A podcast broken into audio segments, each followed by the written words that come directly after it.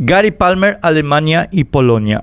El Comité de Vigilancia y Cuentas de la Cámara de Representantes, diputados, es el principal órgano de investigaciones de esa rama del Poder Legislativo de Estados Unidos. Se encuentra investigando la corrupción de la familia del presidente norteamericano Joe Biden. El pasado miércoles 10, en el debate generado por las acciones asumidas por Hunter Biden, hijo del presidente estadounidense, el diputado Gary Palmer, republicano por Alabama, realizó unas interesantes consideraciones que, por supuesto, no publicó ninguna de las oficinas de propaganda de los gobiernos español, F, francés, AFP, alemán, DPA, que usurpan el nombre de agencia de noticias. Dijo Palmer que Estados Unidos se pasa acusando de corruptos a los gobiernos de los países extranjeros, pero que sus poderes se rehusan a investigar la corrupción en Estados Unidos, la que queda mayormente impune.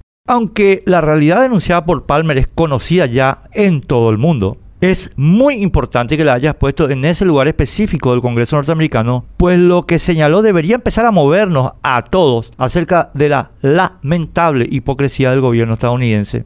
Menciono todo esto para ver si se despiertan los que viven esperando que Estados Unidos resuelva nuestros problemas. Y para ver si al despertar comprenden que Estados Unidos solamente promueve sus propios intereses cuando se presenta como la Virgen María, y que el interés norteamericano en Paraguay es que su embajada sea un poder fáctico capaz de imponer sus políticas y ningún otro.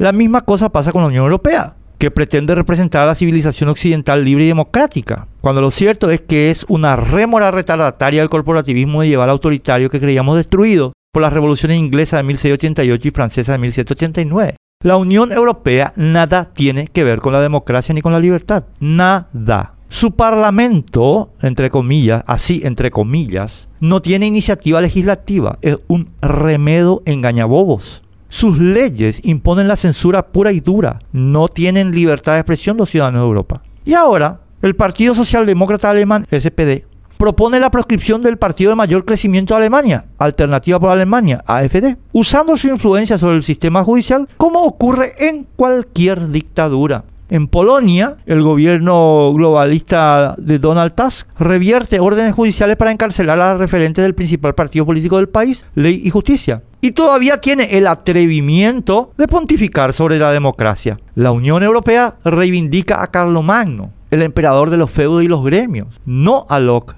o a Voltaire. Y sería bueno que sus empleados en nuestro país dejen de intentar engañar sobre el proyecto político corporativo que promueve cuando intervienen los asuntos paraguayos. A la democracia paraguaya la consolidaremos los paraguayos solos o la destruiremos de la mano de Estados Unidos y Europa.